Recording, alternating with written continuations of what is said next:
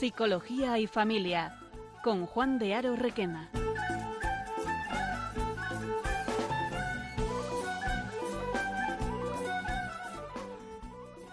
Hola, buenas tardes. Os, llama, os habla Juan de Aro. Eh, em, empezamos eh, nuestro programa de Escuela de Familia eh, y vamos a tratar un tema que la verdad es que está de, máxima actualidad. Es un, vamos a hablar sobre el, tema de los videojuegos, eh, los móviles, eh, bueno, todo el tema de adicción a las, a las nuevas tecnologías. Es una, es una cuestión sorprendente, es considerada ahora mismo como una adicción y las terapias que se hacen actualmente en torno al tema de la de la adicción, el 25% eh, lo representan eh, todo el tema de, de, las nuevas tecnologías. Es algo que está, es cada vez más frecuente, que lo asociamos a adolescentes, pero que también está muy, muy presente en, en adultos.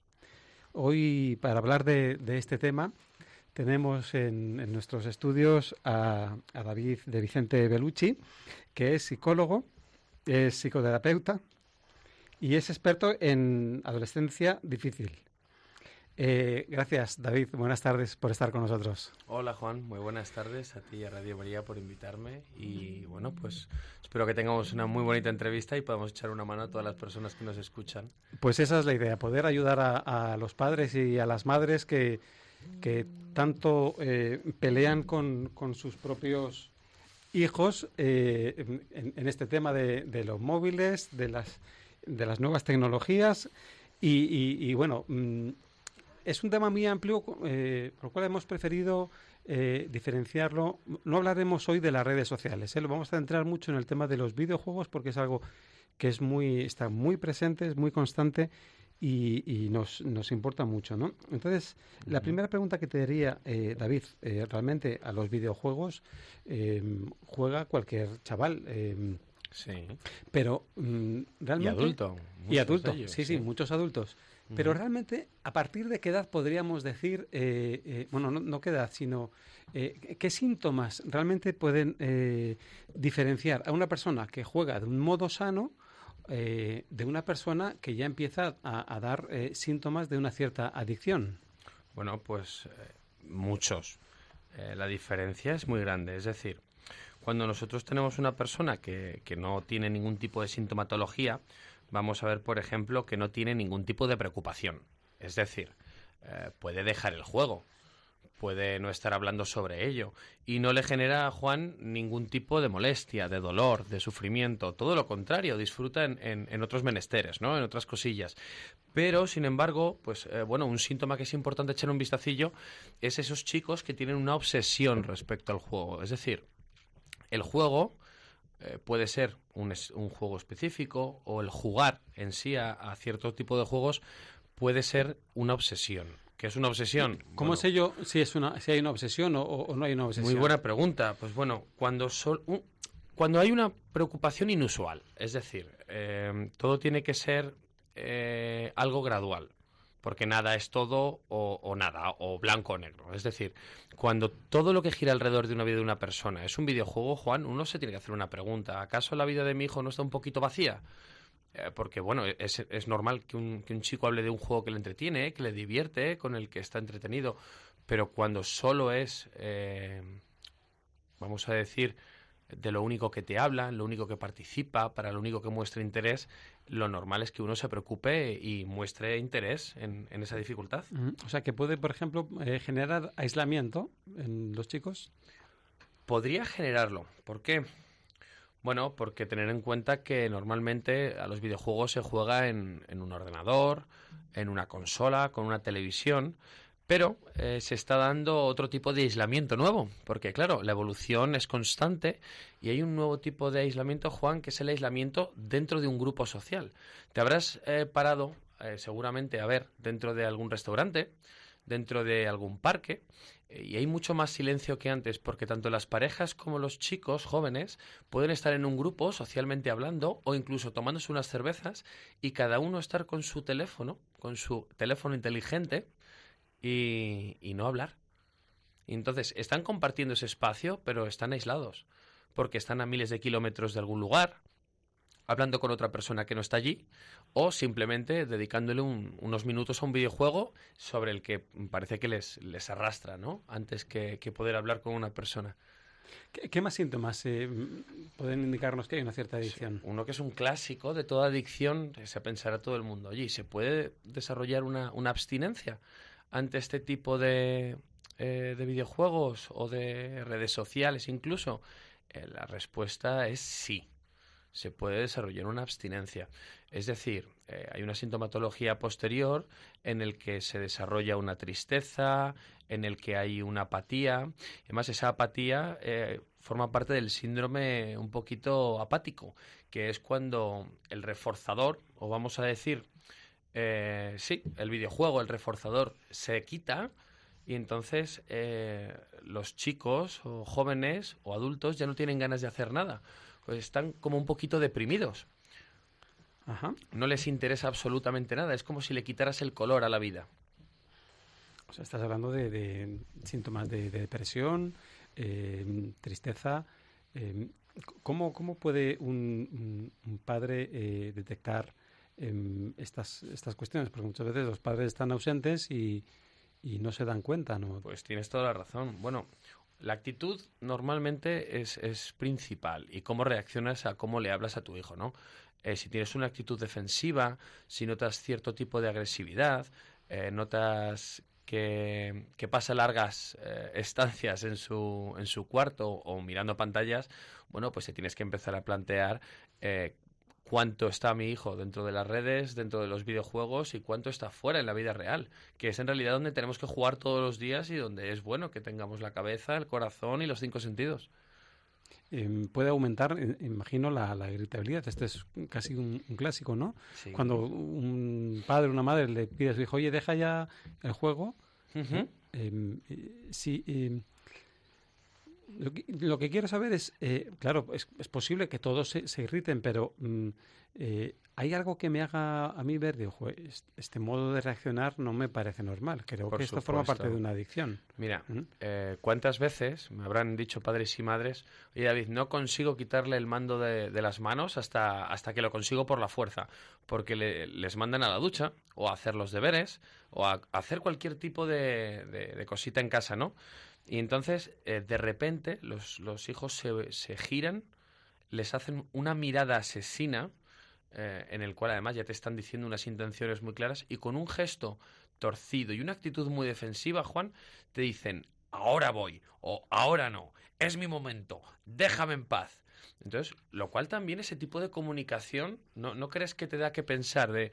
Eh, está haciendo algo que realmente no es tan importante, pensarán muchos padres, pero para el hijo sí. Para el hijo realmente como que le están retirando un momento de diversión, pero además en el que por el contenido, que ahora lo contaré, ¿no? Eh, de neurotransmisores que están produciéndose por eh, los videojuegos, por el tipo de acción que tienen, pues eh, producen cierto tipo de, de reacción más cercana a lo estresado, a lo enfadado y sobre todo a lo molesto, irritado, sí. Entonces, ese es un síntoma eh, que hay que tener en cuenta, porque si alguien no se preocupa, no hay problema.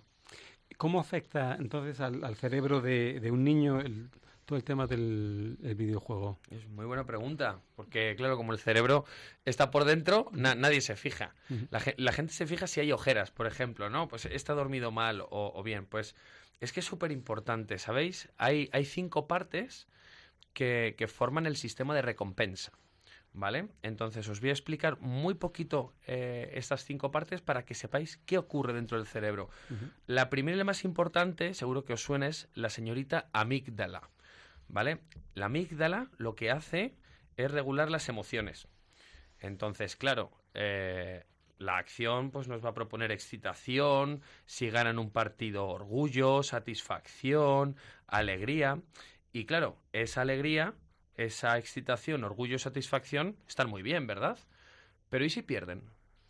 Pues me imagino que enfado, frustración, ira. Rabia y claro, entonces ya no, ya no estamos tan contentos, porque como no son tan amables ese tipo de, de emociones, Juan, pues no nos gustan a los padres. Entonces intentan que no se, que no se den.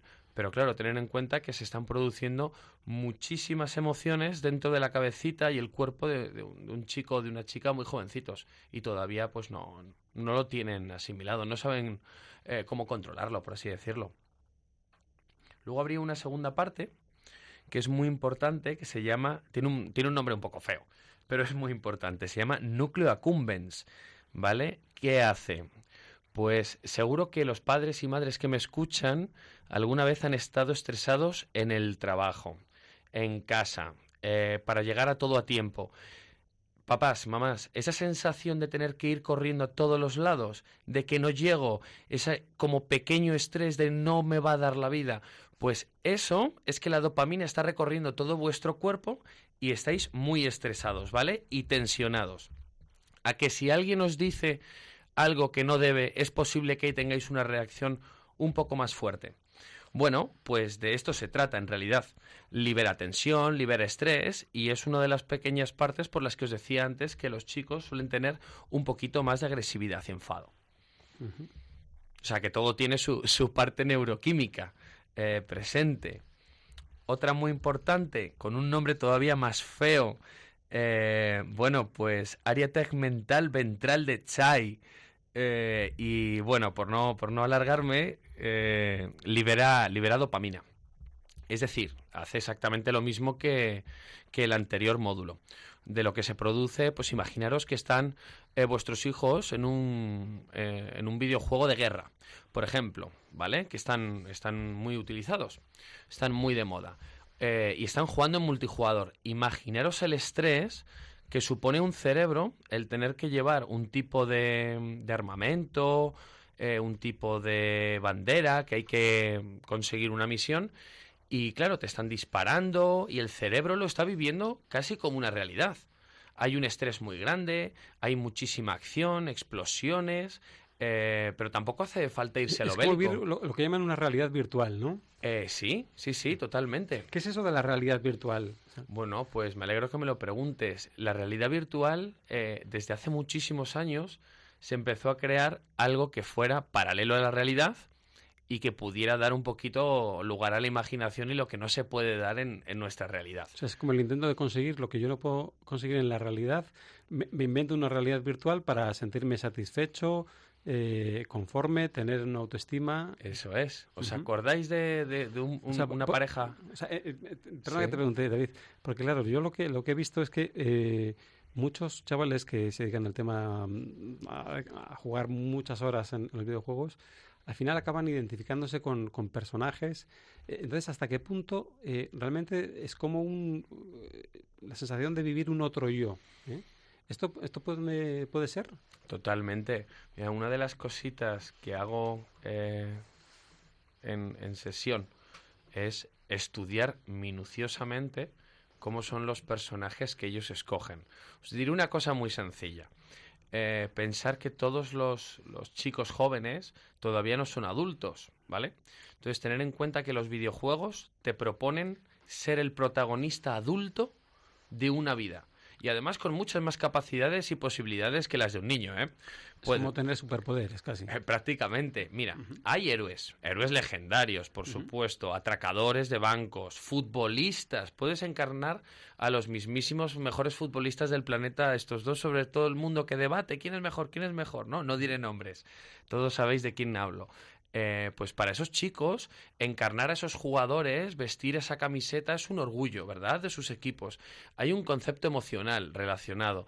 Eh, luego, por ejemplo, hay batallas fantásticas, pueden montar a lomos de un dragón, pueden hacer muchísimas cosas, Juan. Entonces, claro, ¿qué ocurre? Pues que de repente son un guerrero con un montón de capacidades, posibilidades, fuerza, destreza, ¿no? Eh, o un mago que tiene un montón de hechizos preparados. Pero ¿qué ocurre?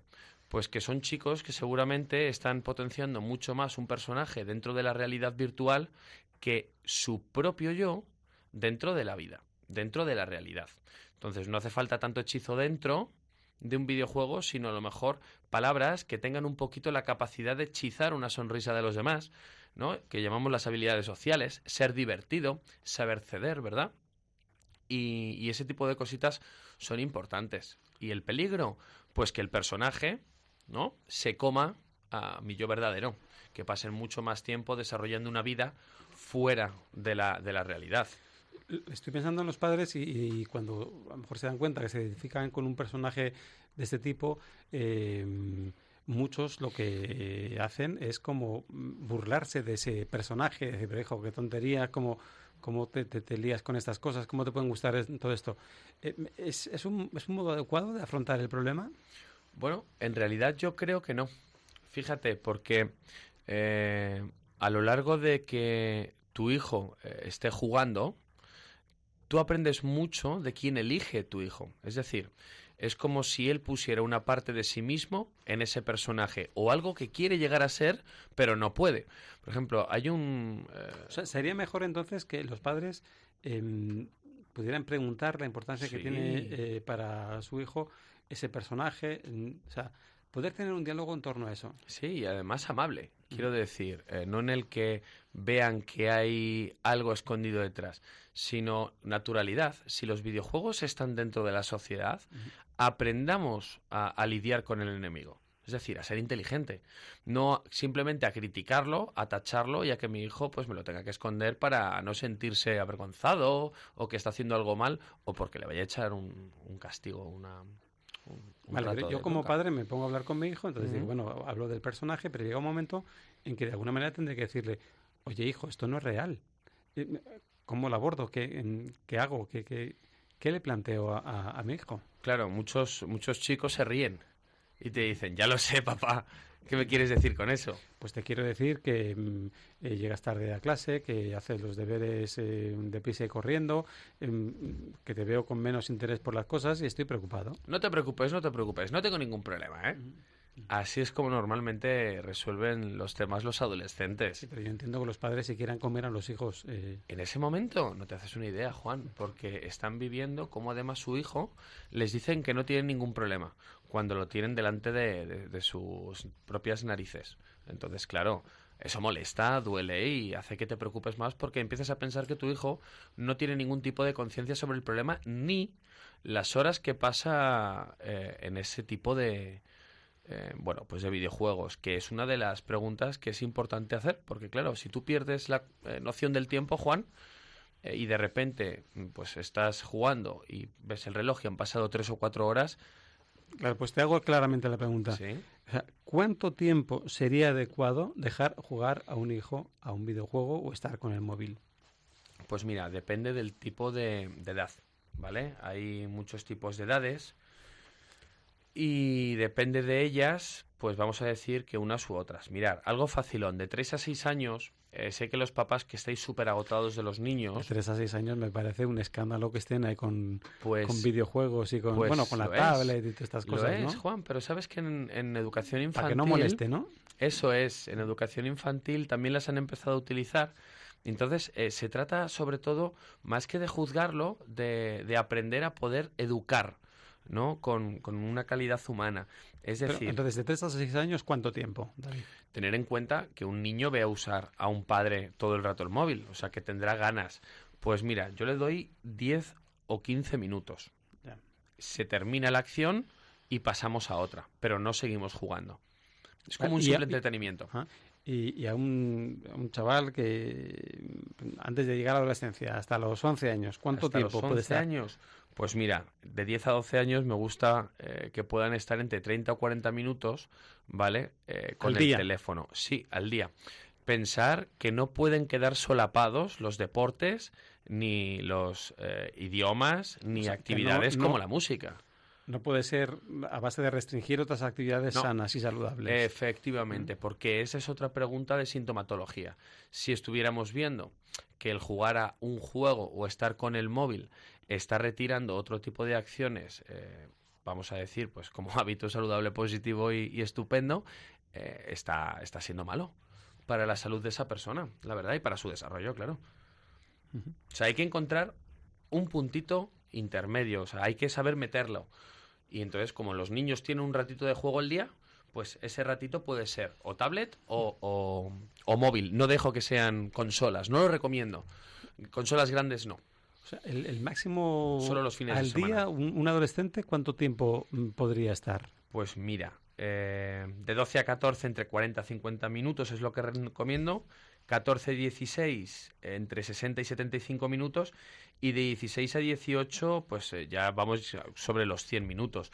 Tener en cuenta... hora y media. Más o menos, pero tener en cuenta los padres estarán llevándose las manos a la cabeza y dicen, mi hijo no hace eso.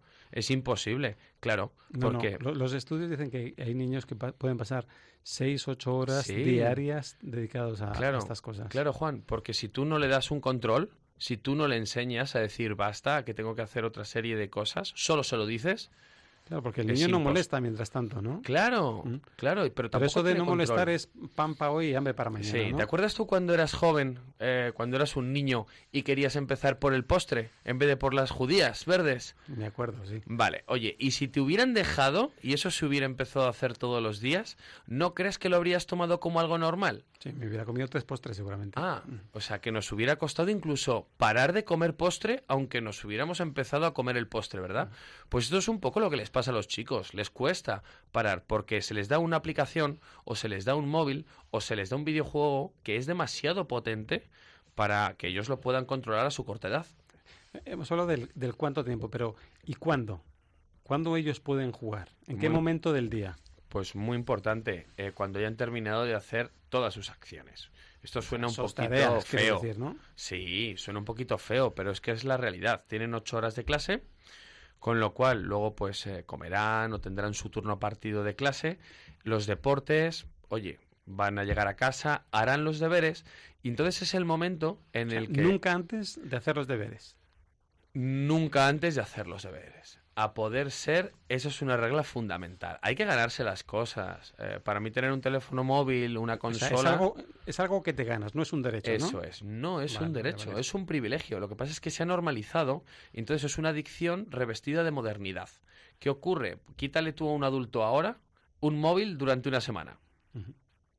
¿Cómo crees que reaccionaría? Eh, se colapsa, ¿no? Se colapsa totalmente. Pues ahora imagínate un niño que toda su vida... Yo, confieso que me vendría mal, ¿eh? A mí también como psicólogo, pero claro, estarías preocupado, bueno, son un montón de cosas. Pero el kit de la cuestión es que un niño, claro, no tiene mucho mundo, entendedme. Así que los videojuegos son una parte donde ellos quieren pasar mucho tiempo. Eh, bueno, eh, así como quien no quiere la cosa, llevamos ya una buena parte del programa mm, charlando. Eh, vamos a dar eh, espacio a que estamos aquí en, directo eh, para hacer llamadas y si quieren y preguntar a, David sobre el tema de la adicción a las nuevas tecnologías, en concreto al móvil y, los videojuegos. Os facilito el teléfono de contacto que es el 91 005 94 19. Repito, 91 005 94 19. Y vamos a dar ahora un poquito de espacio a la música para mm, relajarnos.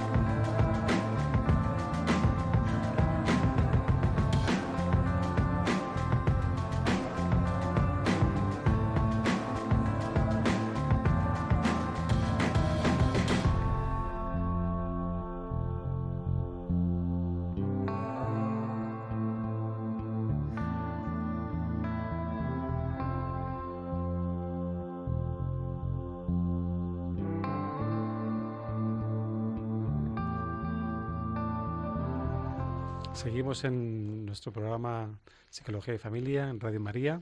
Estamos con David eh, de Vicente, psicólogo, experto en adolescencia difícil y tratamiento de los problemas de adicción con las nuevas tecnologías. Eh, estábamos hablando de cuánto tiempo, de cuándo mm, pueden jugar a estas cosas eh, nuestros hijos. y coméntanos, David, un poco qué recomendaciones le harías a, a los padres respecto al uso del móvil y de los videojuegos? Pues mirar, eh, lo mejor siempre es un ejemplo bonito. Entonces, a mí me gusta que todos los padres también dejen el móvil a la misma hora, mostrando un buen ejemplo. Eso ayuda a que el hijo vea que se puede estar sin el móvil y no pasa absolutamente nada y se hace un poquito de vida en familia, ¿vale? Eh, si hay consolas grandes, es solo para los fines de a semana. ver, para que nos entendemos, o sea que, que los, lo que son los móviles y, y todas estas cosas que puedan mm, guardarlo tanto el padre como la madre como todos los hijos. Sí, ¿eh? y eso decir, es. Hasta hora del día, mm, a las 10, a las 11, cuando sea, Eso es. mm, se apagan los móviles. Claro, es importantísimo que el móvil y la tableta no llegue a la cama. Importantísimo, porque te quita sueño y, bueno, pues es, un- es una faena. Ujú. O sea, puede producir eh, insomnio. Sí, sí, sí, sí. Claro, además los chavales pasan muchísimas horas intentando jugar por la noche porque es cuando menos control hay de los papás porque están durmiendo y entonces lo aprovechan para poder hacer de las suyas, claro. Claro, o sea, tiene más fuerza eh, en si los padres dejan el móvil o la tablet.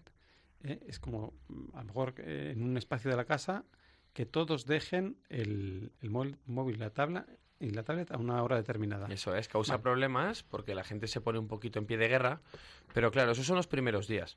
Después también están mucho más eh, normalizados. Ahora, tienen esa pequeña preocupación de que les haya llegado algo. Pero claro, ese, ese es el eterno dilema con el teléfono, es que entonces nunca nos podríamos separar de ello. ¿Vale? ¿Qué Vale, también recomiendo? Pues mira, castigos cortos.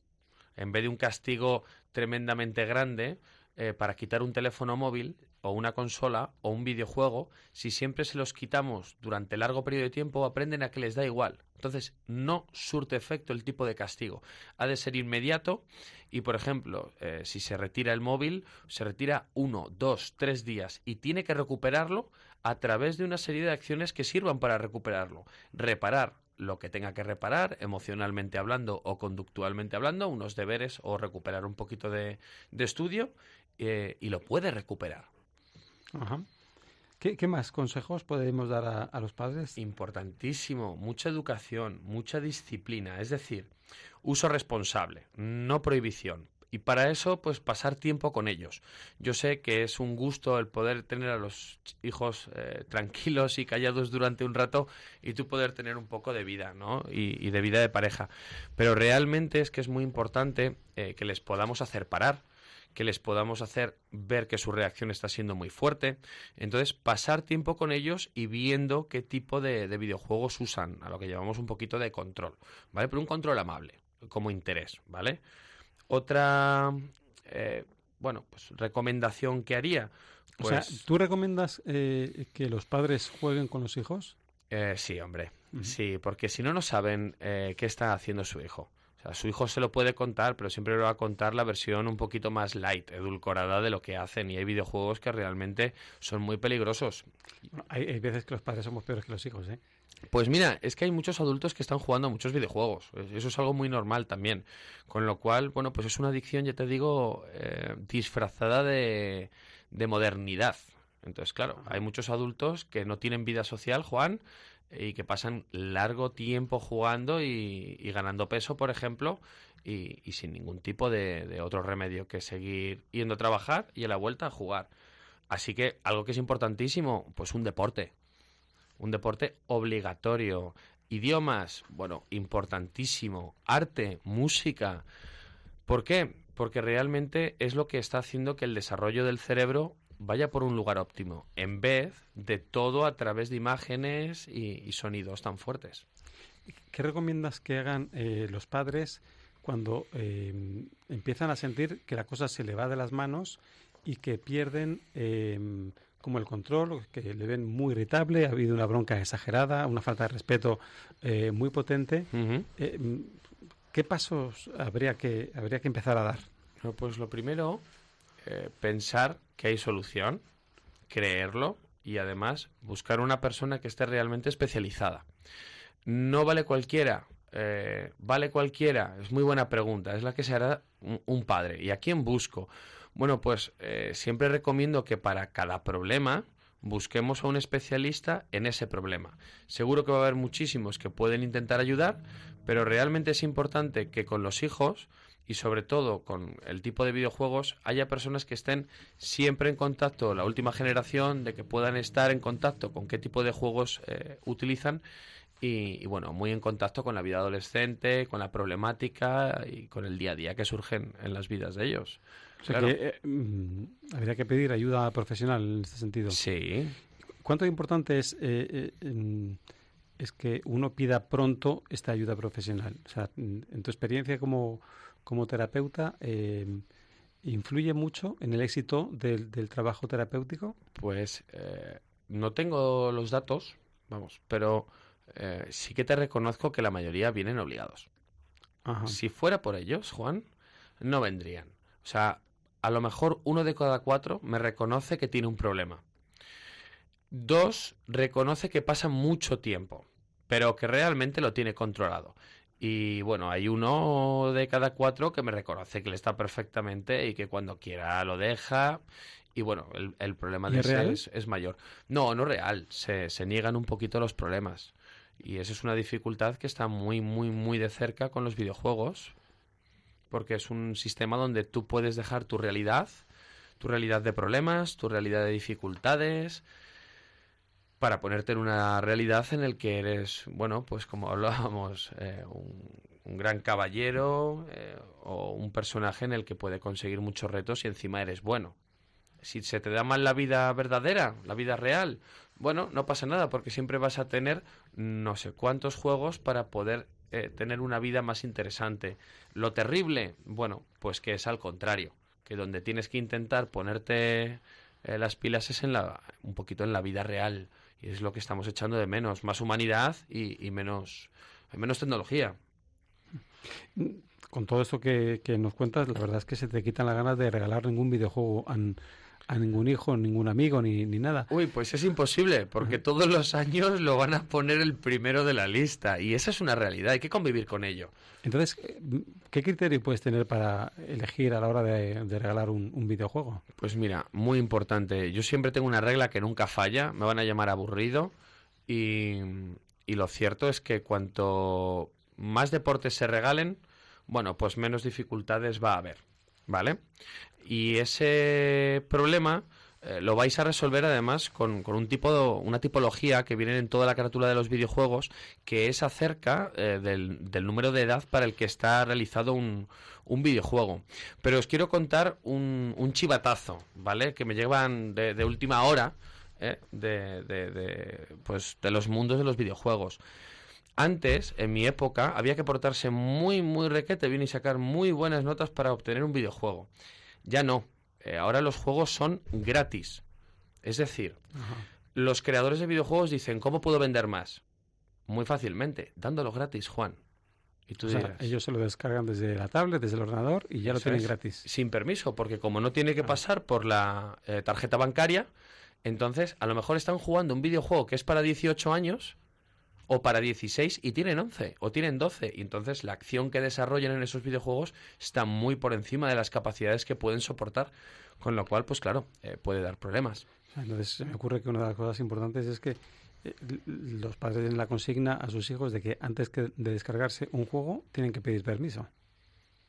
Lo intentarán evitar, pero sí, es importante que, esa consigna... que tengan ese control eh, hacia lo que juegan sus hijos. Por eso mirar siempre la carátula. Un consejo, pues eh, mirar cuáles son los intereses de vuestro hijo e intentar ahondar en ellos, incluso darle alternativas para que pueda probar cosas nuevas.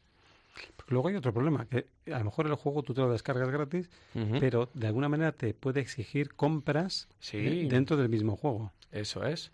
O pasar largas eh, horas o largos tiempos haciendo muchas, eh, vamos a decir, tareas en el videojuego para obtener, por ejemplo, me lo invento, monedas, gemas, que a su vez ese es el premio que van ganando. Por eso les tienen tan enganchados. Eso tiene un componente, sí, bastante adictivo. Muy adictivo. Que además es como una traga perras. Yo obtengo monedas, gemas, que después invierto en nuevas eh, posibilidades para el videojuego. El peligro, bueno, pues que también pueden hacer compras a través de monedas. Eso es, moneda real, euro. Y eso es peligroso. Eh, muy bien. Em, entonces, eh, digamos que la, supervisión de un adulto es, importante eh, a la hora de, los hijos. Mm, conviene que juguemos con ellos. Mm, pero no todo es cómo te enfrentas a los, mm, a los videojuegos. Habrá que promover otras cuestiones que, que, a ellos le generan autoestima, porque lo que he entendido, aunque no hemos hablado propiamente de la autoestima, que eh, son un, factor, estos videojuegos, de generadores de autoestima, pero es de algo que es virtual, que es, que es vacío. Eso ¿eh? es, es una falsa autoestima. Mm, mm. ¿Cómo, ¿Cómo fomentar esta, una sana autoestima que, que ayude a que un hijo no dedique tanto tiempo a, a los, a los videojuegos. Vale, os pongo un, un, pequeño ejemplo, ¿vale? En la vida real, son un chico de entre 10, 11 a 16, 17 años, ¿vale? Que va 8 horas a clase, eh, luego tiene 2 horas de estudio y deberes y no tiene dinero y no puede tener un coche y no puede hacer prácticamente más nada. Así que por el otro lado puede ser cualquier héroe legendario, cualquier conductor, usar un montón de coches, ser cualquier futbolista, o incluso, eh, bueno, pues hacer muchas fechorías, es decir, robar coches, disparar armas, eh, matar personas, con lo cual se cruzan unos límites muy grandes, ¿vale? Así que tenemos que hacer que se enamoren de la realidad, pero no lo que el padre o la madre cree que le conviene, porque sé lo mejor para mi hijo, porque claro, yo soy su padre o su madre. No podemos eh, dejar de contar con la opinión, con el deseo de nuestros hijos. Entonces, hay que ofrecerles una realidad súper atractiva, Juan. Ahí está el enganche de la vida. habrá que lo primero que habrá que hacer entonces sería observar a los hijos y ver qué cosas eh, se le dan bien. Y no solo que se le dan bien, sino que le gustan. A pesar de que nosotros pensemos eh, que, no está eh, para esas cosas. Hace tiempo seguro que algunos padres dijeron que un tal Elvis era, era un ruido. Otros que los Beatles, bueno, que qué pelos, qué melenas. Y el problema es que nos hemos encontrado en una sociedad tan, tan moderna que, claro, ahora todo va a través de una pantalla y a través eh, de una serie de palabras que la gente no conoce como youtubers. ¿Quiénes son esas personas? Pues son personas que se están ganando un sueldazo, ¿vale?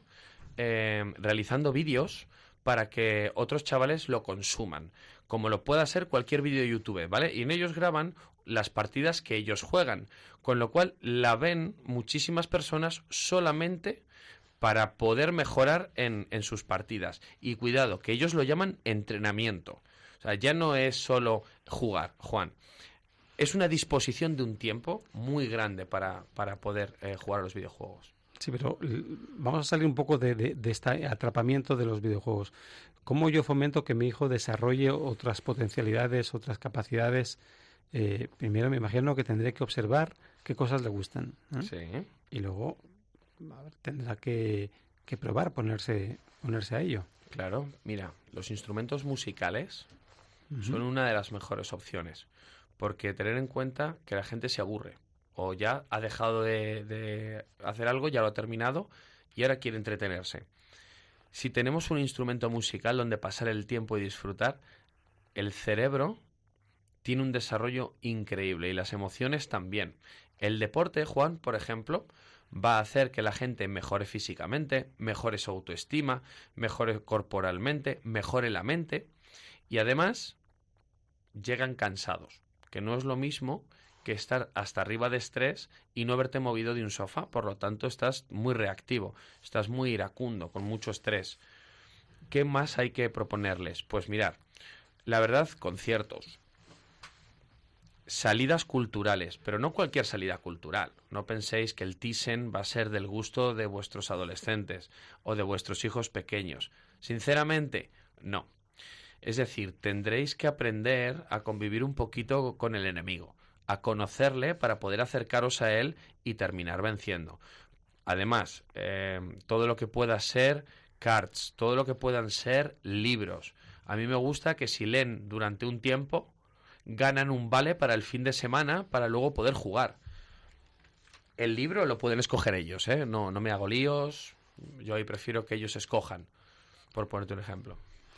Muy bien, David, vamos a hacer una pequeña pausa. Eh, vamos a dejar unos minutitos de música, pero antes, eh, por si alguien nos quiere escribir eh, sus preguntas, puede escribirnos también al, al, correo electrónico del programa, que es psicología y familia 2 arroba radiomaria.es. Repito, psicología y familia 2, 2 en, número, arroba radiomaria.es. Pues eh, ahora volvemos.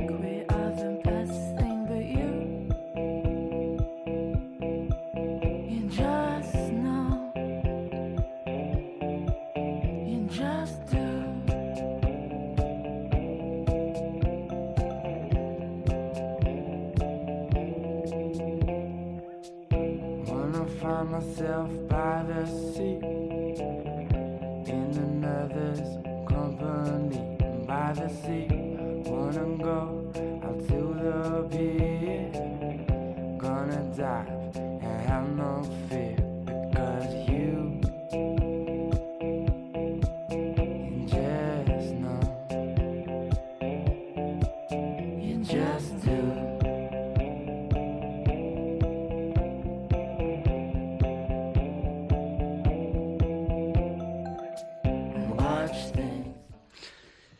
Estamos en Radio María, en el programa Psicología y Familia, hablando con David de Vicente del tema de la adicción a los videojuegos y al móvil, internet, etcétera, etcétera. Em, hay, hay, algo que quiero comentar porque David nos ha traído un nos ha traído un test de alguna manera que él utiliza en, terapia para saber si hay eh, adicción tanto en, un hijo eh, adolescente o niño eh, como en un adulto. ¿eh? Claro, porque es muy difícil a veces, Juan, y lo que quiero también de esta entrevista es que los papás y las mamás pues puedan saber un poquito si su hijo directamente tiene alguna dificultad o no, echando un vistacillo. Bueno, yo te voy a hacer algunas de estas mm, preguntas que tú haces y tú me respondes si, ¿Cuál sería la respuesta que me mostraría una, una adicción? ¿Por la experiencia vista en, sesión de psicoterapia? Sí, claro, encantado, hombre. Pues em, la primera, cuando no puede jugar, eh, ¿imagina que está jugando? Sí, muchas veces. O sea que eh, este es un tema importante. Sí. O sea que digamos que no solo juegan en el momento que están frente a la pantalla, sino en su imaginación fuera de ello. Pueden estar en el colegio y estar eh, imaginando y jugando. Esto sería un signo de adicción significativo. Es un signo, fíjate, sobre todo de no estoy en el sitio donde estoy, de no tengo atención, por lo tanto, mi percepción no está funcionando, eh, vamos a decir, hacia lo que tengo que hacer y por, vamos a decir, desgracia, entonces o no atiendo en clase o no escucho bien lo que me están diciendo, o no participo en los juegos. Con lo cual, es decir, mi mundo interno también está focalizado hacia el videojuego. Ahí podríamos tener un poquito rasguito de obsesión, de le doy mucho tiempo. Y la segunda cuestión. Me cuesta separarse de ello, ¿no? ¿Ocultas el juego o mientes sobre ello? Sí, es, es sorprendente este- esta pregunta porque es muy visible ver que alguien juega, pero luego eh, socialmente cuando van creciendo hay muchas personas que se avergüenzan eh, de tiempo que juegan y no lo quieren decir porque luego se sienten culpables y sienten que les van a mirar con, bueno, pues les van a juzgar. Mm, O sea que mm, muchas veces hay culpa. ¿Es positivo que haya culpa en, en el adicto? Súper positivo, Juan, si me permites, eh, porque si no lo hubiera, entonces no tienen ningún tipo de conciencia del problema, del daño que se hacen a sí mismos y del problema tan grave que se crean. Tercera pregunta. Si estás jugando y alguien interrumpe el juego, ¿cómo reaccionas? Pues fijaos, como un león, O sea, con agresividad. con mucha agresividad, porque además mm, eh, los sistemas que os explicaba O antes... sea, no con enfado, sino con mucha irritabilidad. Sí, porque lo que buscan es frenar que te dejen de, de intervenir. O Vamos a sea, que un hijo se moleste podría ser normal, no es un signo de adicción. Pero cuando es una reacción iracunda, esto ya es otra cosa, ¿no? Eso es, porque Vale, le está retirando un poquito la adicción, perdón, la adicción, la atención, y entonces ese gesto seguro que no te lo he hecho nunca diciéndole, oye hijo, deja de estudiar matemáticas. No, mamá, déjame, que estoy con el libro, que no paro. Eso seguro que no ha pasado en casa. Hay otra pregunta que me llama la atención. Dices, eh, Sí. ¿alguna vez, eh, cuando dejas de jugar, sientes un deseo irrefrenable de volver a jugar? Sí, sí, sí. Y me dicen... O sea, que- que cenas en tres minutos y te vuelves al juego. Sí, Juan. Eh, de hecho, otra de las preguntas que hago es si desayunan, comen, meriendan o cenan mientras juegan. Porque estoy acortando eh, conductas. Y sí, dejan de quedar con sus amiguetes o se van antes eh, para poder... O se saltan clases, cuidado, que también los hay, para poder volver más rápido a jugar. ¿Recorto horas de sueño para poder seguir jugando a escondidas? Casi todos los días lo intentan hacer, sí. O sea, puede ser que de repente tú te desveles y a las 4 de la mañana te encuentres a tu hijo eh, jugando. Sí, puede pasar. Puede Ya. pasar. ¿Cuál es el tema? Que si conseguís, eh, por ejemplo, la consola os lo recomiendo en el salón, en la tele grande, ¿vale? No en su habitación. Así tenéis más control. El ordenador, a poder ser también en un espacio grande. ¿Cuál es el problema? Tableta y móvil. Entonces, antes de iros a dormir, ¿vale? Comprobar un poquillo que está todo en su lugar. ¿Vale? Perfecto. Un último consejo. Si todas las tabletas y todos los móviles están guardados, se supone, ¿para qué necesitamos el wifi funcionando? No os olvidéis de este truco. Cogéis, apagáis el router y desconectáis el cable de la rosilla del teléfono al router. ¿Vale? No seáis ilusos. eh, lo cogerían si pudieran. ¿Vale? Vale, sí, sigo. Eh, hay otra pregunta. ¿Has faltado al trabajo o a las clases para seguir jugando? Mamá, estoy malo, me duele la cabeza. Es decir, mm, te lo versionan. O, por ejemplo, eh, pues un Sí. trabajador pasa un día más en, el, en, en el, en casa y no te creas que hace nada en casa. A lo mejor pasa un montón de tiempo jugando y disfrutando de ello. Así que se O sea, inventan eh, excusas. Entonces, esta adicción puede ser un motivo de absentismo escolar. Absolutamente. Sí, sí, sí. ¿Y qué hacemos cuando hay absentismo escolar? Pues súper importante, porque hay dos tipos de absentismo, en el que estoy teniendo además fracaso escolar o de vez en cuando me salto alguna clase y tiro una mentirijilla pues para quedarme en casa. El segundo problema no es tan grave, pero el primero, Juan, suele ser muy grave, porque son personas que terminan sintiendo un fracaso escolar muy grande y terminan dejando los estudios. Ahí la primera pregunta que yo suelo hacer eh, bueno, lo primero que hago es decir a los padres, vuestra reacción va a ser un enfado, va a ser querer cogerle y llevarle de las orejas. Entonces, cuidado, paremos, llevarle a un especialista. ¿Para qué? Porque nosotros vamos a mirar desde lejos, es decir, nosotros nos protegemos. Y entonces lo que le preguntamos sobre todo es cuáles son los motivos que le han llevado a abandonar las clases. Luego te preguntaré algunas claves de- del, del tratamiento que, tú, que tú aguardas, pero, pero hay, hay otra pregunta que me, me llama muy, muy poderosamente la atención. ¿Alguna vez imaginas que tú mismo eres el personaje? Sí. O sea, lo que quieres preguntar es que estás dentro de la realidad real y vives como si fueras ese personaje. Incluso se montan pequeños pensamientos creativos en su cabeza como si lo fueran ellos. Eh, tenemos una, una, llamada, David, eh, eh, Antonia de, de, Córdoba. Antonia, estamos a tu disposición. Cuéntanos. Hola, Antonia, buenas, tardes. Buenas tardes, pues muchas gracias por, por todo lo que estáis explicando, ¿no? Es un placer. Mire, yo tengo ya los nietos, hombre, que están empezando ya a protestar cuando se les van quitando los móviles y esas cosas, ¿no? Bueno, no lo tienen, vamos, solamente tiene móvil uno y han procurado que no lo tenga para jugar ni cosas de esas, nada más que para, para llamar cuando tenga necesidad y eso, pero cuando con eso, cuando cogen la tablet o vienen aquí a mi casa y eso, pues ya cuesta trabajito un poquito de que lo suelten, ¿no? Y le decimos que se salgan para afuera, y en fin.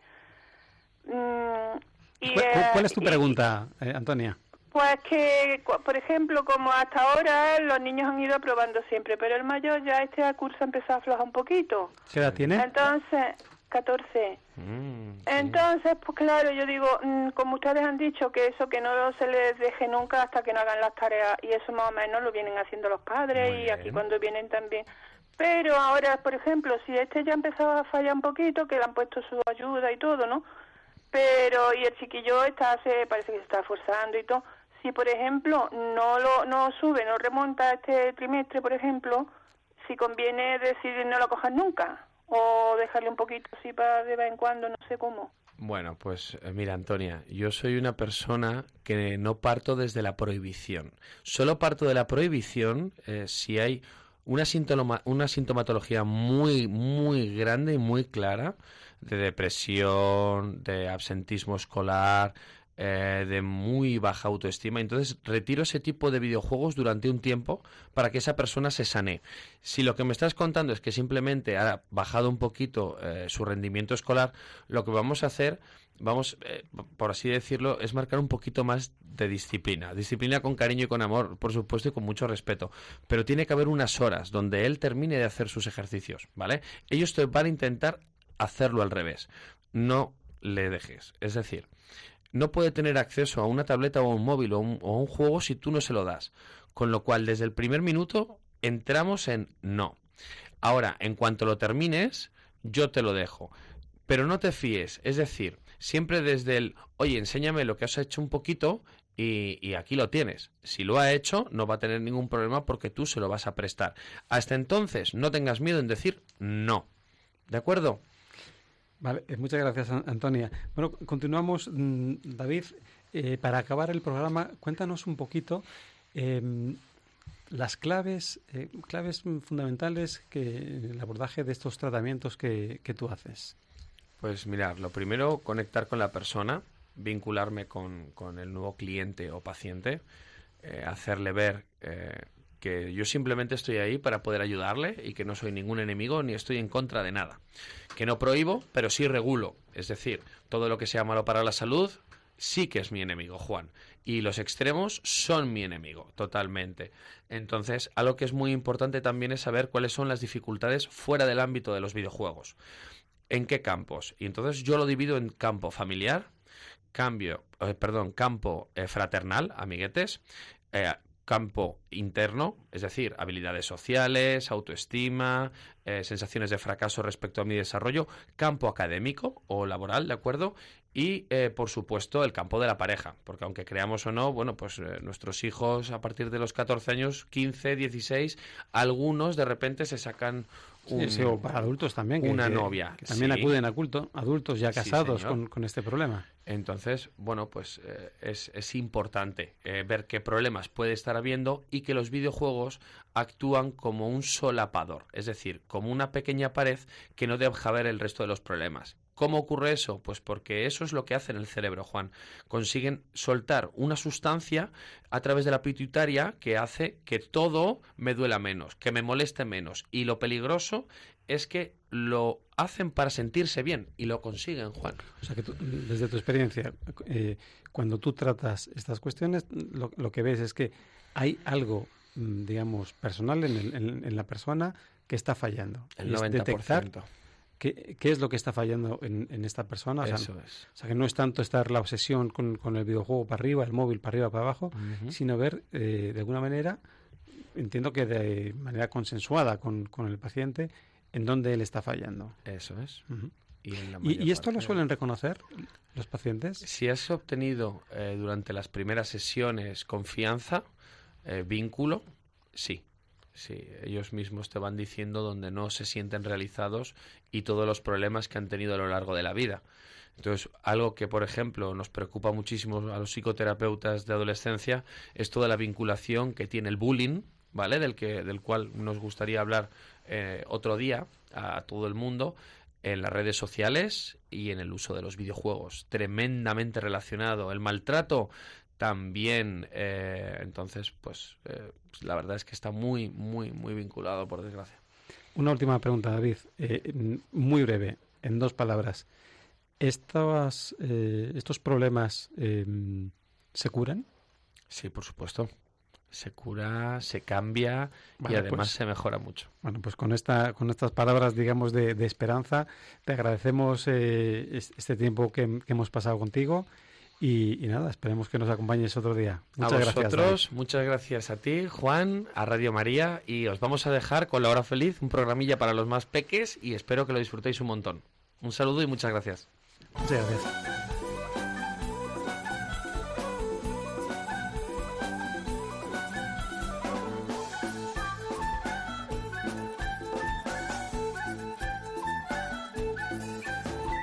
Psicología y Familia con Juan de Aro Requena.